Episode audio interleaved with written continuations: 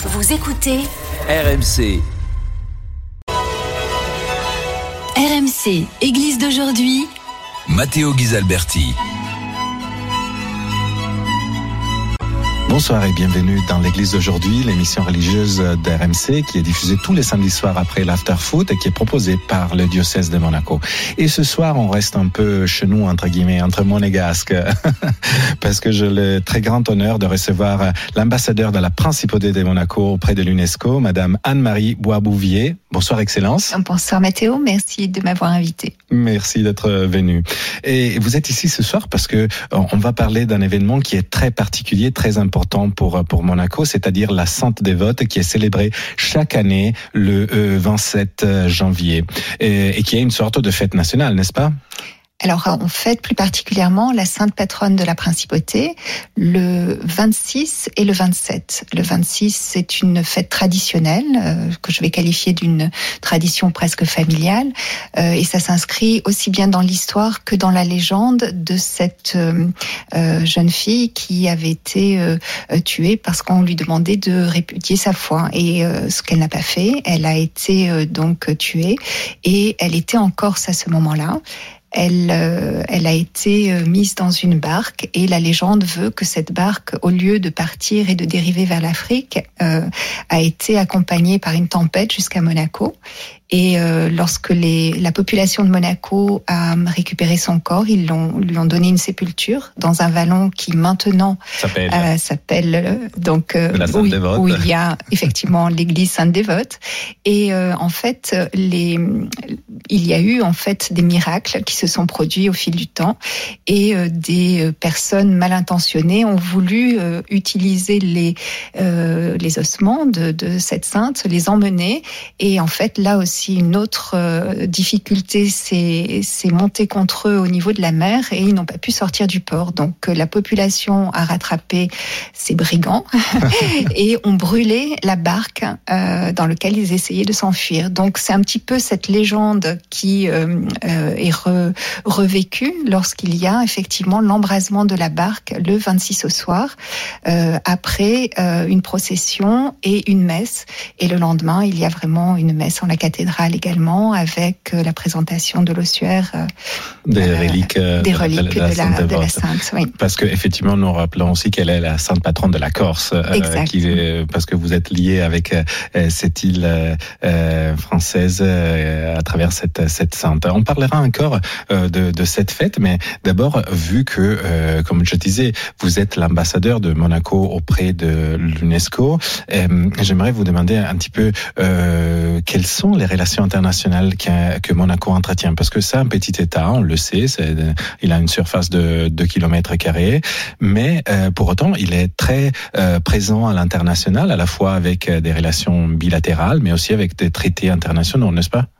Tout à fait. En fait, euh, la principauté de Monaco est devenue membre d'un certain nombre d'organisations internationales au moment évidemment de leur création, comme ça a été le cas pour l'UNESCO, euh, qui a été créé en novembre 45, mais euh, la principauté en est devenue partie un petit peu plus tard. L'année prochaine, ce sera les 75 ans de Monaco à l'UNESCO. Effectivement, donc, dans ces organisations internationales, un pays valent une voix. Donc, c'est une reconnaissance importante pour même un tout petit pays comme le nôtre. Euh, et, et c'est surtout une, une, chance extraordinaire de faire valoir notre voix dans, la, dans les enceintes internationales. Euh, le prince Régnier était une personne très attachée également à faire reconnaître euh, la principauté sur la scène internationale. Et en 93, Monaco est devenu membre des Nations Unies en, en, qualité d'État membre. à 100% à part entière, bien sûr. France, l'Italie, tout à fait. Et donc ça fait 30 ans cette année et nous nous allons fêter cela aussi euh, cette année effectivement. Donc euh, la présence de la principauté sur la scène internationale euh, en tant qu'État a les mêmes engagements, les mêmes obligations que n'importe quel grand pays et peut devenir partie à ce que l'on appelle des conventions internationales, que ce soit dans le domaine des droits de l'homme bien évidemment ou l'environnement pour lequel la principauté est très très attachée à ce genre de sujet. Euh, depuis plus d'un siècle désormais, euh, bah, Monaco euh, attire l'attention du monde euh, sur l'importance de protéger notamment les océans, la mer. et c'est un travail qui a été commencé par Albert, le prince Albert Ier. et, et est-ce que on peut dire quelque chose sur cette attention vis-à-vis de, des mers qui qui est propre de Monaco? Oui, effectivement, vous avez raison de le souligner. C'est vrai que la principauté de Monaco, euh, au travers de ses souverains, et plus particulièrement le prince Albert Ier, qui est le trisaïeul du prince Albert II, le prince souverain actuel, euh, était très très engagé sur la connaissance euh, des mers et des océans. Il a effectué un certain nombre d'expéditions. Il a également permis d'avoir ce regard si particulier, mais surtout un regard visionnaire sur l'importance de ce poumon pour la planète. Euh, ce sont des choses qui effectivement ont mis du temps à, être pris en, considération et qui est euh, un sujet tellement d'actualité aujourd'hui. Euh, et c'est vrai que nous avons cette, cette chance d'avoir cet ADN pour Monaco euh, de, de cet engagement vis-à-vis de la protection de l'environnement, plus particulièrement pour euh, pour la mer et les océans, avec bien sûr vous le connaissez le musée océanographique, mais également le prince Albert Ier avait créé un institut océanographique ici à Paris, rue Saint-Jacques, et euh, et ce sont des des actions d'envergure qu'il avait pu mener au niveau de ses de ses recherches, qui étaient très à la, très en avance par rapport à très en amont, très très très visionnaire, très très en amont de ce que de ce qui se faisait effectivement à l'époque et qui sont toujours euh, utiles. Je pense notamment aux cartes bathymétriques qu'il avait pu créer et mhm. qui sont toujours utilisées à l'heure actuelle. Donc, euh, ce sont des, des points d'importance. Revenons à la culture et tout à l'heure encore, euh, on parlera de la fête de la Sainte Dévote. vous avez dit que le, prince Albert II est très attentif aussi à l'importance, à donner l'importance à la, à la culture et donc à l'UNESCO, c'est un peu l'un des théâtres de cette action de Monaco. Pouvez-vous me dire comment euh, votre pays euh, contribue voilà au travail de, de, cette institution internationale ou aussi dans d'autres dans d'autres domaines? Du point de vue culturel Alors, du point de vue culturel, nous avons un certain nombre de, de textes internationaux, bien sûr, euh, au niveau de l'UNESCO, dont la principauté est partie, que ce soit une des conventions que la plupart des personnes a en tête lorsqu'on parle de l'UNESCO, c'est la convention du patrimoine naturel, mais également un texte un petit peu plus récent qui date de 2003, un traité, euh, donc une convention internationale auquel Monaco est partie également, euh, c'est le patrimoine immatériel. Mmh. Et dans cette convention rentre en ligne de compte euh, justement des traditions, des savoir-faire, euh, des, des, chansons, des coutumes. Donc ce sont des, des aspects euh, assez intéressants parce que de façon, j'allais dire, plus logique, l'idée de sainte dévote pourrait un jour devenir peut-être un des, des biens que l'on protégerait au travers euh, patrimoine immatériel de l'humanité. Voilà, parce que c'est une tradition. Voilà, ce serait un des un des aspects effectivement qui pourrait être euh, euh, étudier pour que la principauté euh, puisse passer ce, ce bien, cette tradition euh, en tant que bien euh, immatériel de l'humanité. Vous disiez tout à l'heure que c'est une fête très familiale et effectivement un peu toutes les, les familles monégasques participent de façon très très intime, si on veut, avec le reste de la population. Et c'est le cas aussi pour la famille princière, n'est-ce pas? Tout à fait. Le, le souverain euh, est très attentif. Il participe chaque année, accompagné par euh, par ses enfants. Et euh, souvent, effectivement, ce sont les familles avec les enfants qui viennent euh, pour l'embrasement de la barque. Je me souviens petite, c'était effectivement mon cas. Euh, à l'issue d'ailleurs, fête pour pour les enfants de voir cette barque qui arrive. C'est impressionnant, effectivement. sur la sur les eaux de la mer. Alors c'est c'est pas sur la mer. C'est c'est jusqu'à il y a deux ou trois ans, mais je crois pas qu'avec le Covid, c'est un petit peu changé le, le, lieu où ça se passe, mais c'était sur le parvis de, de l'église Sainte-Dévote. Effectivement, le feu était mis à la barque devant, devant la population. Et les enfants attendaient la fin pour pouvoir aller récupérer souvent des petits clous ah. Euh, parce qu'en fait, euh, ça censé apporter la chance, le bonheur à la maison. Donc, euh, vous voyez tous les petits enfants qui sont munis de gants, bien sûr, et qui reviennent avec des gants troués parce qu'ils ont été brûlés, mais ils récupèrent effectivement des petits clous pour les ramener à la maison. Sous les yeux attentifs de leurs parents, j'imagine. Tout à fait, tout à fait. et, et, et, hum, pourquoi, à votre avis, euh, il y a comment dire une importance si, si forte pour une fête qui est religieuse à la base, mais qui concerne aussi la sphère civile de, de votre État. Alors oui, ça on va quand on parle de tradition, c'est difficile de sortir uniquement l'aspect religieux ou pas. Bien sûr, c'est quand c'est une population qui fait sienne une tradition, euh, on peut difficilement expliquer euh, s'il n'y a qu'un aspect spirituel ou un aspect. Bien sûr, il y a un aspect que de tradition, de famille et euh, je vous dirais que je n'ai jamais raté une fête de la, de la Sainte Dévote.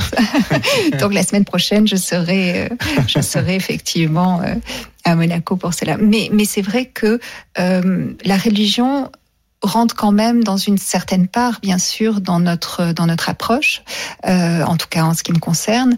Euh, et c'est vrai que pour Monaco, euh, la religion catholique est religion d'État, mais au niveau constitutionnel, toutes, euh, toutes les, tous les cultes sont autorisés à Monaco. Donc ça n'est pas une obligation, bien évidemment, mais il y a une religion d'État et les fêtes, euh, les fêtes sont souvent des fêtes religieuses et sont suivies par la population, bien sûr. Et c'est pour ça que d'ailleurs on avait euh, parlé lors de la fête nationale, la fête du Prince en novembre, avec le directeur de la communication du diocèse de Monaco, l'abbé Christian Vénard. et effectivement, il nous avait expliqué quelles sont les relations comment dire, la, laïcité à la monégasque. C'est un peu dire comme ça. C'était euh, quelque chose qui était très intéressant. Euh, euh, pour revenir un, petit peu à, la principauté de Monaco, euh, il y a tout au long de l'année une série d'événements culturels qui sont de haut niveau et qui servent aussi à euh, comment dire à promouvoir la culture euh, internationale, non seulement monégasque, euh, toujours un peu pour les raisons de taille du pays, mais est-ce que il y a d'ailleurs plusieurs endroits où on, on peut assister à des spectacles des, et à des expositions, etc., n'est-ce pas? Oui, effectivement, on a une grande chance à Monaco d'avoir euh, un, un, un, panel de, de choix, euh, que ce soit de l'opéra, que ce soit l'orchestre philharmonique, que ce soit euh, les ballets, mais également évidemment le, les lieux qui, qui s'y prêtent, c'est-à-dire aussi bien au Grimaldi Forum que dans d'autres enceintes, d'accueillir des artistes, que ce soit nationale, j'allais dire, euh, au niveau des, des, structures que je viens d'évoquer, mais aussi internationales. Et pour les structures euh, nationales, elles font également des tournées euh, à l'étranger. Elles se produisent dans différentes villes à travers le monde. C'est une façon effectivement de rayonner en matière culturelle, en matière diplomatique également. Et comme on le dit toujours, ça rapproche les cultures, ça rapproche les gens, ça rapproche évidemment des, des façons de voir, des façons de pouvoir euh, échanger. Et puis, naturellement, euh, vous êtes euh, inséré dans le territoire qui est celui de la Côte d'Azur, et donc il y a des interactions très importantes aussi avec le monde culturel autour de, de, de la région autour.